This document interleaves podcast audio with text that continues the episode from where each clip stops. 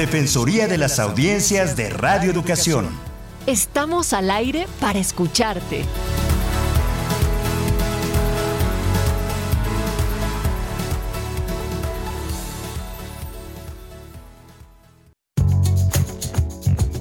Como parte de las audiencias de la radiodifusión mexicana, tienes derecho a que haya avisos parentales para advertir sobre los programas que no sean aptos para niñas y niños. Conoce tus derechos y exígelos. La Defensoría de las Audiencias de Radioeducación te escucha. audienciasre.cultura.gov.mx Motivo de mi cadencia, los derechos de las audiencias y de la Defensoría. Hacerlos valer cada día, sin confusión distinguir publicidad e información, distintas de la opinión. Tu derecho es saber y elegir. El radio eléctrico espacio de todos es y para todos. Se puede decir de mil modos, hablemos de nuestros derechos y ahora nos toca a todos que pasen del dicho al hecho.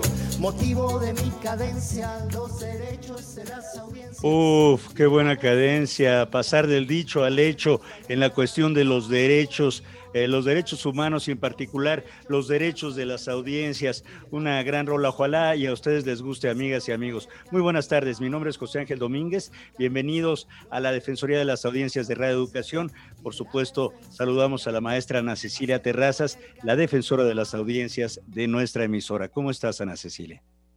Eh, muy buenas tardes para ti también, José Ángel. Estoy muy bien, muchas gracias. Y para todas nuestras estimables audiencias, sí, motivo de mi cadencia son los derechos de las audiencias y de las defensorías hacerlos valer cada día. Hacerlos valer cada día.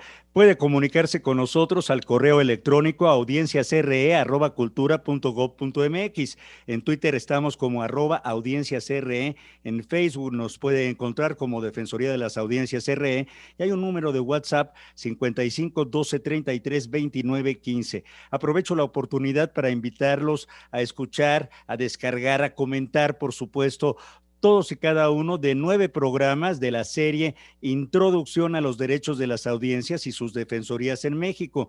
De esta manera podríamos remitirle de forma digital, por supuesto, una constancia de escucha. Esta lleva el aval de Cátedra UNESCO, de la AMDA, de AMARC, de Cultura DH y, por supuesto, la Defensoría de las Audiencias de Radio Educación. Hay que dirigirse al correo electrónico audienciasre.cultura.gov.mx y el micrositio para escuchar las serie es radioeducación.edu.mx, diagonal podcast, guion medio curso, guion medio audiencias. Y el tema que nos ocupa es un poco también estas nuevas construcciones ciudadanas, mi querida Ana Cecilia. Exacto, José Ángel, dos entidades fundamentales me parece que son para la credibilidad, la legitimidad y sobre todo para la promoción de la democracia mediática y para intentar desmontar esta desigualdad entre audiencias y medios, es decir, medios poderosos, son sin duda las defensorías de los derechos de las audiencias, pero también los consejos ciudadanos.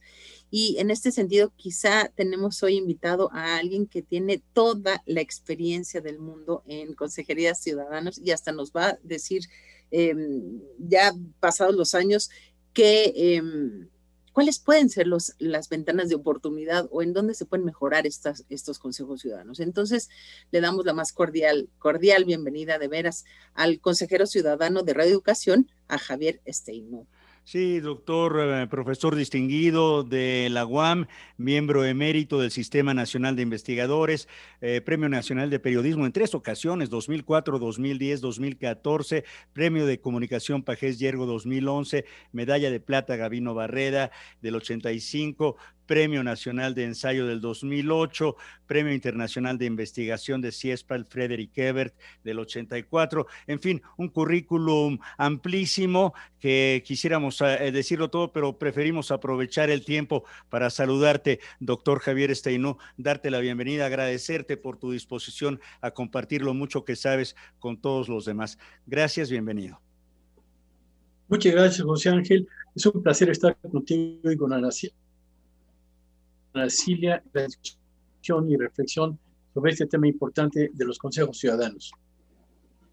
Pues la primera pregunta, Javier, sería explicarles, si nos ayudas a explicar otra vez a nuestras audiencias o repasar para quien no lo sepa, Em, ¿Por qué son importantes los consejos ciudadanos en un medio de comunicación? Quizá en toda entidad pública, pero en un medio de comunicación. Claro, Ana Cecilia. lo primero que habría que decir es que los consejos ciudadanos son figuras legales recientes que se crearon dentro de la legislación mexicana a partir de la reforma eh, a la Ley Federal de Telecomunicaciones y de Radiodifusión y que introdujeron este espacio o esta modalidad eh, donde los ciudadanos participan en la dirección de los eh, medios de comunicación, de la dirección informativa, pero no como directores, sino como colaboradores, dando opiniones, puntos de vista, análisis, sugerencias, con el objeto de eh, vigilar que se cumpla la independencia editorial y que exista un respeto a las diversidades ideológicas y también étnicas y culturales que existen en nuestro país. En ese sentido, básicamente, echando por eh, que se consolide el artículo 86 de la Ley Federal de Telecomunicaciones y Radiodifusión, que plantea estos puntos que acabo de mencionar. Y esto es muy importante porque hasta antes de la existencia eh, de los consejos ciudadanos, lo que existían eran asesores en los medios que se les pagaban para que dieran un servicio en base a su preparación profesional pero eh, a partir de la existencia de los consejos ciudadanos, no es que desaparezcan los asesores, los directores pueden seguir eh, contratando o pagando eh, pues, especialistas que les ayuden en ciertas áreas, pero también existe ya la colaboración voluntaria, honorífica de los ciudadanos que quieren interesarse en mejorar el funcionamiento de los medios, tanto privados como públicos, y por eso participan en estos consejos ciudadanos. Eh, fundamentalmente lo que eh, eh, se, buscaría como objetivo es impulsar la comunicación de servicio público, es decir, que no sea nada más una comunicación en los medios de, privados de carácter comercial y en los medios oficialistas que sea una comunicación de tipo propagandista. Lo fundamental es que se tienda a superar la programación para que cada vez más responda a las necesidades que tienen los auditorios y la ciudadanía de la República. Ya, eh, doctor Javier, este, no has este, eh, eh, dicho que este, esta figura es bastante reciente y para limpiar, digamos, los viejos vicios de estaciones de medios de comunicación, tanto públicos como privados. Estos consejos o deberían tener, desde mi punto de vista, una, eh, digamos, influencia directa, un accionar, un dientes, si lo quieres poner ahí, así de esa manera. Tienen estos dientes, estas maneras de hacer llegar estos consejos ciudadanos, eh, estas voces ciudadanas a la dirección de los distintos medios y efectuar cambios que estén en este tenor? ¿Funcionan así estos medios o todavía es demasiado incipiente? No, eh, Ángel, lo que sucede es que eh, las decisiones, los análisis, las, deliberaciones, los puntos de vista de los consejeros que forman parte de estos consejos ciudadanos eh, no son vinculantes, es decir, no son definitivas, no van a ser obligatorias que sean tomadas en cuenta por parte de las direcciones de los medios. En ese sentido, son eh, eh, colaboraciones, contribuciones que se dan en, en un ámbito de la buena fe o de la, de la, de la buena intención, con el objeto de ayudar desde fuera a analizar el funcionamiento de los medios y presentar recomendaciones pero desafortunadamente en la ley no están consideradas como vinculantes u obligatorias. Entonces, esto es muy importante porque es una de las cuestiones que a mediano y largo plazo habría que revisar en la ley porque puede terminar los consejos ciudadanos siendo simplemente floreos decorativos con muy buena intención. Es decir, trabajan muchas horas, se reúnen en muchos momentos, realizan muchas deliberaciones, plantean proyectos, los presentan a las direcciones y las direcciones les dicen muchas gracias, muy interesante, pero no los tomamos en cuenta. Entonces, eso puede darse. Lo que ha sucedido es que normalmente sí son contemplados porque las direcciones tienen una apertura a que se mejoren sus medios de comunicación y eh, las propuestas autocríticas o analíticas de los consejos les pueden ser muy útiles, pero sí existe ese eh, eh, último eslabón que en situaciones conflictivas o, polémicas pueden decir no los tomamos en cuenta.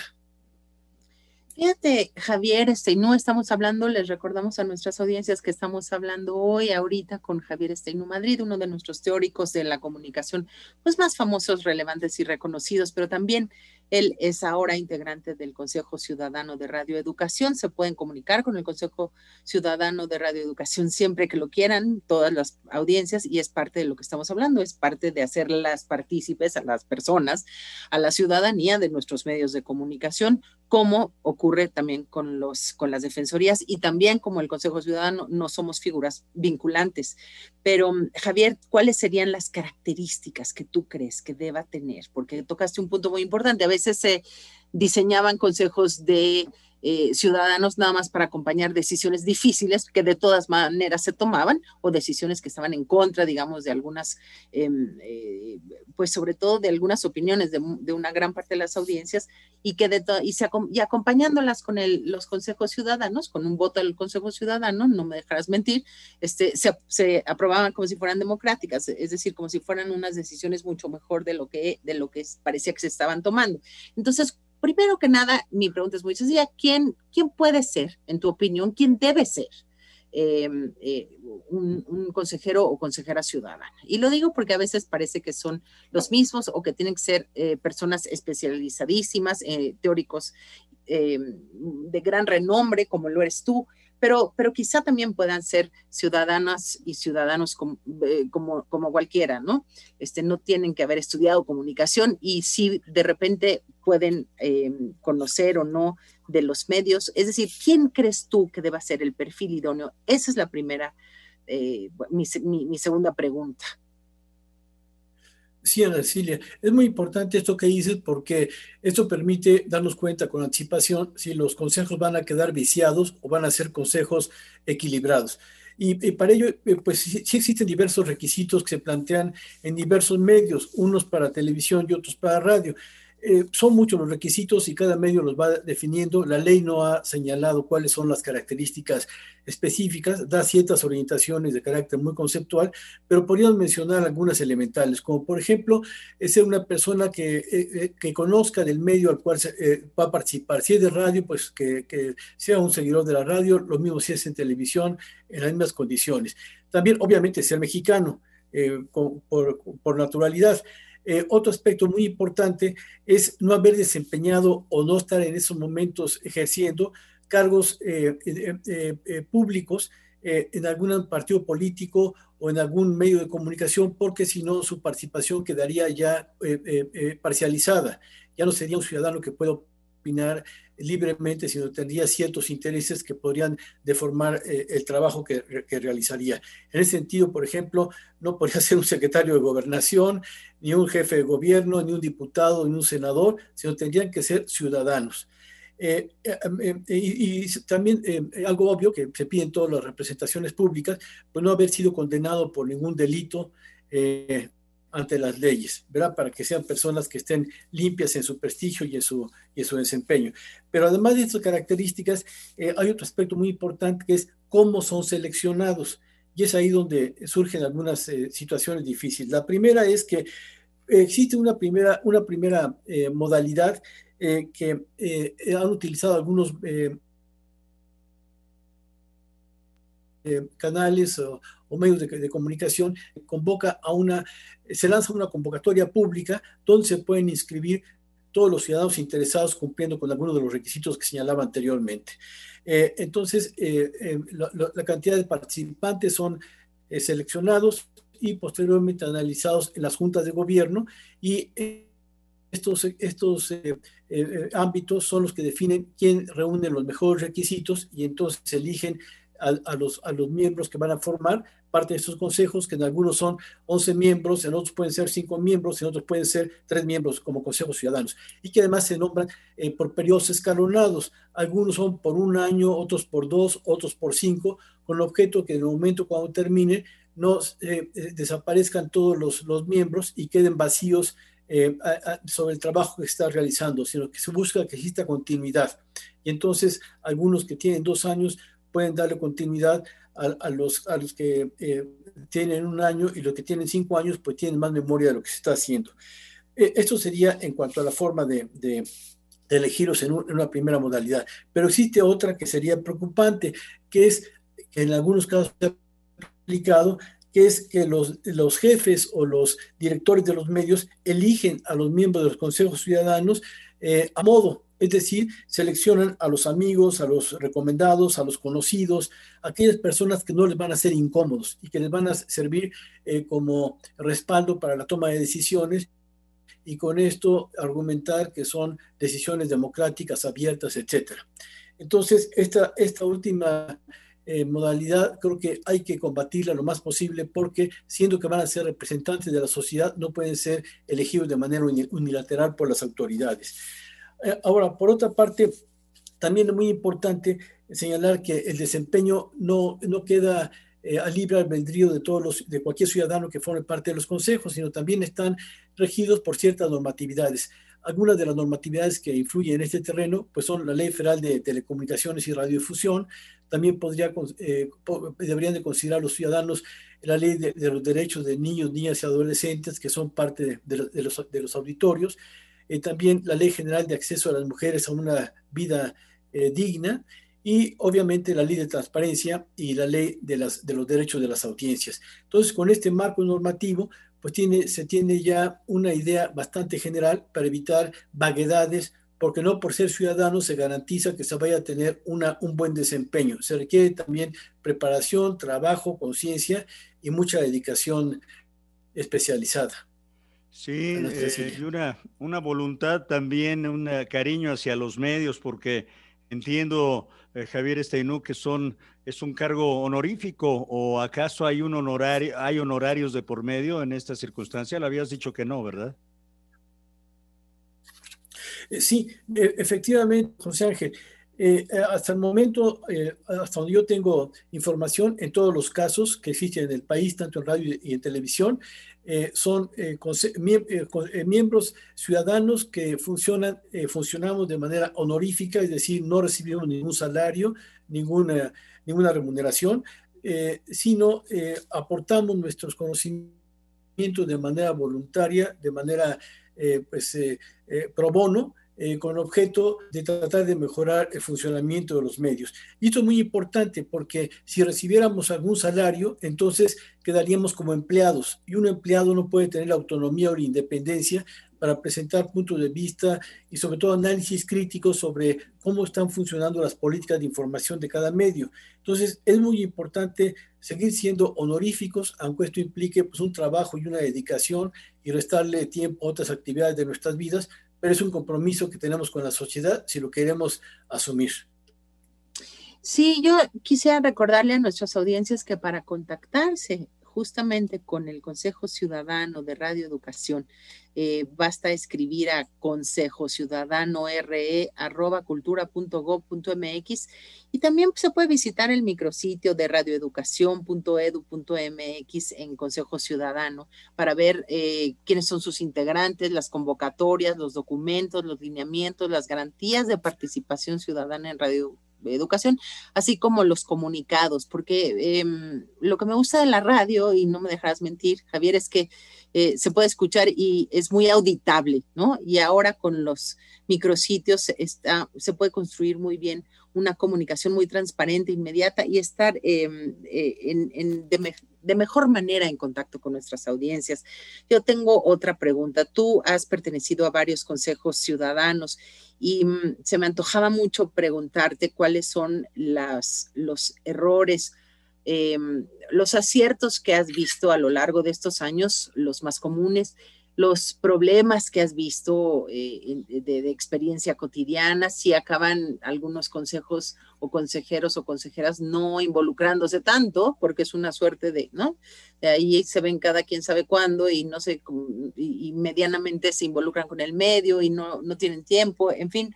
Eh, no sé cuáles serían los errores más comunes, los aciertos más comunes y también si nos eh, pudieras compartir cuál ha sido alguna de tus experiencias más relevantes como parte de los consejos.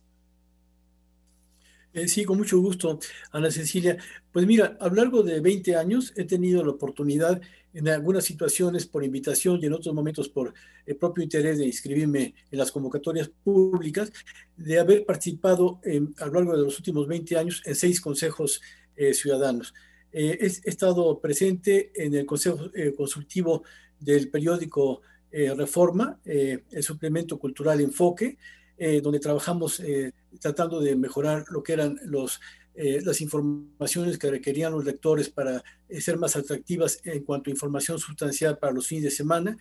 También participé en el año 2007 eh, en el, Consejo Ciudadano de la Radio Ciudadana del IMER, donde se abrió mucho la programación y sobre todo se tomaron muy en cuenta las propuestas de la sociedad para nutrir la programación que tenía esta, esta emisora.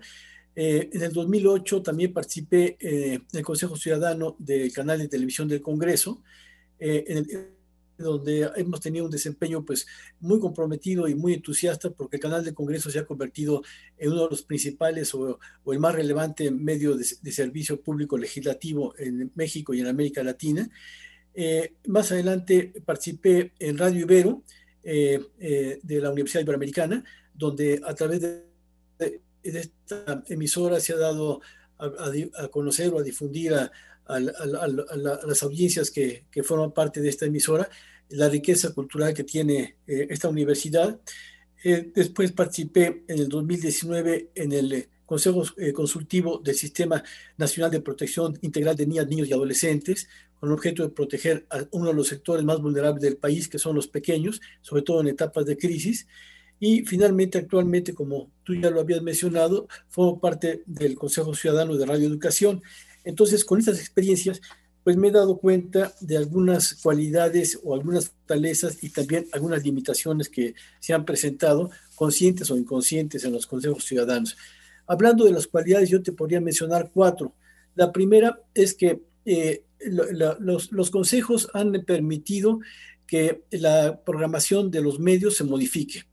Eh, no, en un, porcentaje radical, pero sí en eh, aspectos importantes sobre algunos eh, tópicos o algunas temáticas que, que forman parte de cada uno de los medios.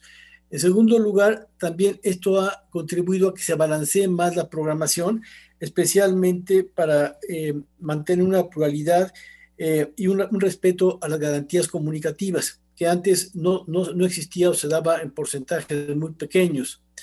En cuanto lugar, podríamos decir que incluso en algunos medios se ha permitido que miembros de los consejos ciudadanos, eh, como es eh, en el sistema público de radiodifusión del Estado mexicano, pasen a formar parte de la Junta de Gobierno. Es decir, que además de ser miembros de un Consejo Ciudadano, están en la fase directiva.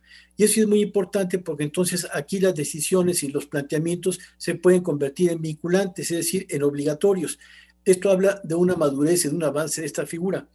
Y, también muy importante ha sido pues que la presencia de los consejeros eh, ha acotado el libertinaje informativo eh, de los medios, eh, en los medios comerciales, pues que, han deformado mucho mediante morbo y algún otro tipo de, de prácticas, y en los medios públicos convirtiéndose en oficialistas. Entonces, esas podríamos decir que han sido algunas de las cualidades, pero también ha habido muchas limitaciones que se tienen que seguir eh, puliendo para tener mejores eh, consejos ciudadanos. Por ejemplo, no existe una cultura eh, de qué es ser consejero ciudadano.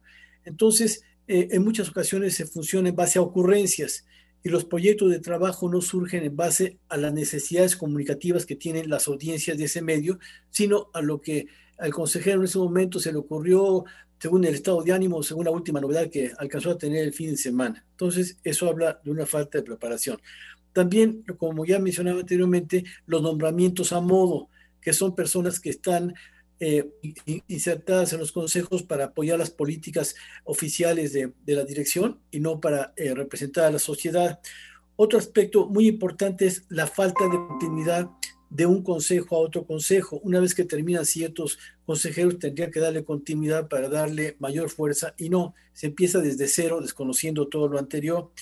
También muy importante es la falta de pronunciamientos colectivos como ciudadanos frente a las desviaciones que van teniendo la política de comunicación pública, que eso es muy importante para eh, acotar eh, hacia, hacia canales más eh, eh, pues, eh, coherentes de, de, cómo tiene que ser una política pública y no responder simplemente a intereses de poder.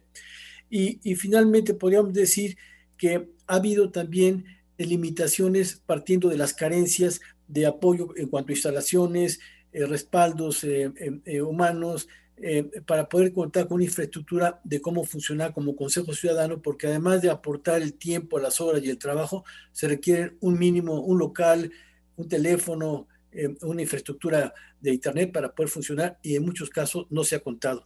Entonces, estos son aspectos que se tienen que superar para ir madurando y tener mejores consejos ciudadanos que ayuden a superar el modelo de comunicación en nuestro país.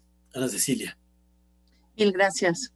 No, pues este, un consejero de larga data, mi estimado doctor Javier Esteinú, yo me pregunto, bueno, dos cosas. Primero, ¿cómo le haces tiempo para escribir tus espléndidos artículos con tantos otros trabajos? Y eh, por otro lado, ¿cómo le tendrían que hacer los eh, consejeros ciudadanos para estar en contacto con los distintas, distintos segmentos de la sociedad? Para nutrirse de. Dices tú, se levantan con una ocurrencia, dicen, ah, yo creo que esto podría funcionar, pero entonces, ¿de qué manera podría un consejero representar, digamos, cabalmente a algunos segmentos de la sociedad, a niños, a mujeres, a adultos mayores? No sé qué nos dirías ahí. Sí, José Ángel, eso que planteas es muy importante porque habla de una metodología o de una sistematización que se tiene que hacer. Y por eso es importante incluir en los factores o en los elementos eh, eh, a partir de los cuales se tiene que seleccionar a los consejeros la preparación que puedan tener, porque eh, no, no, nada más es la apertura al ciudadano que va atravesando por la banqueta y decirle, tú ganaste, vente a formar parte del consejo, porque eso no daría un avance sustantivo. Se requiere tener esa preparación. Y entonces la pregunta de, sobre cómo vincularse con la sociedad, pues habría varias maneras. Una primera de ellas es que cada uno se comprometiera en representar alguna cierta problemática. Por ejemplo, representar a la, problemática de las mujeres, la problemática de los niños, la problemática de la ecología, la problemática del sector político, la problemática de la tercera edad, eh, la problemática eh, de los migrantes, etcétera. Y a partir de ello, buscar que ese tipo de necesidades sociales estuvieran traducidos en la programación que va a existir. Eh, si no existe, entonces que no hay pluralidad. Y eh, eso sería un método. Otro método sería que directamente formaran parte o fueran eh, representantes de ya grupos de la sociedad civil organizada y que la sociedad civil hubiera inscrito a alguno de sus miembros para que concursaran en los consejos ciudadanos. Esto es importante, pero también se puede dar allí una cierta pues, tensión política de decir, los consejos quedan politizados y no se trata de eso, porque entonces sería una lucha de fuerzas que no, no, ayudaría a un proyecto de trabajo armónico. Pero eh, eh, llevándolo de manera moderada, esa podría ser otra, otra segunda situación. Y una tercera sería pues la formación autodidacta que cada eh, consejero pudiera ir teniendo a partir de lo que va sucediendo cotidianamente, escuchando los noticieros, leyendo los periódicos, eh, eh, asimilando documentos que les permitan entender qué está pasando en la sociedad y esas necesidades, cómo deben de estar representadas en, las, en las líneas informativas de los medios es una primera cuestión. Y la última que me decías de cómo escribo mis trabajos, pues es mucha disciplina, mucho esfuerzo, mucha dedicación y sobre todo, eh, pues mucha pasión, José Ángel. Estamos hablando con Javier Steinú, con Javier Steinú, que, que es uno de los teóricos más importantes eh, de la comunicación en México, además un hombre muy prestigiado y es un consejero, hoy por hoy es un consejero ciudadano de Radio Educación.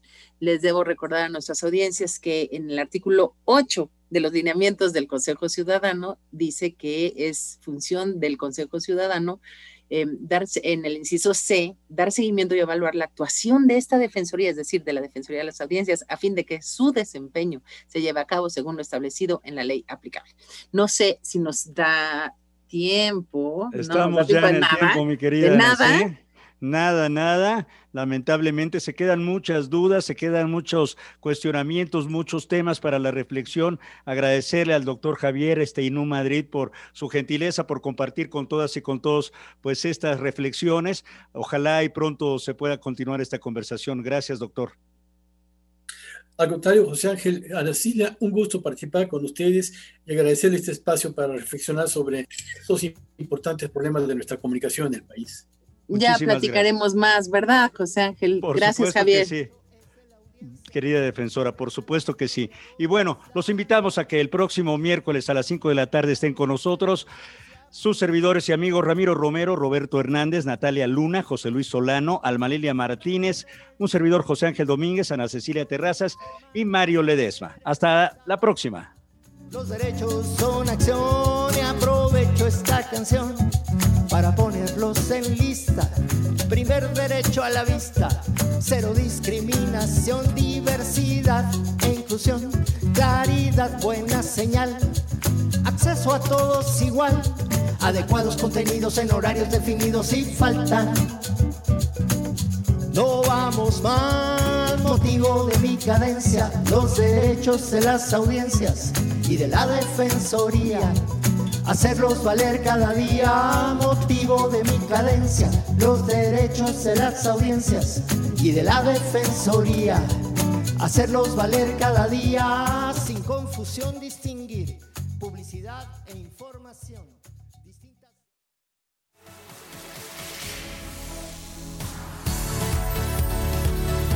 Defensoría de las Audiencias de Radio Educación.